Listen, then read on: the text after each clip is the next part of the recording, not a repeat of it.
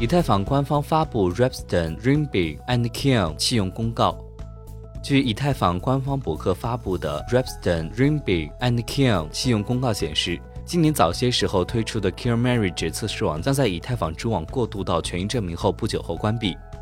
Rapston 是以太坊寿命最长的工作量证明机制测试网，将于二零二二年第四季度关闭。Ringbig 则是一个基于 GETH 的权威证明测试网，不会过渡到权益证明，并将在二零二三年第二季度或者是第三季度关闭。官方称此举希望鼓励用户和开发人员尽快迁移到 Early Horse p e r l i a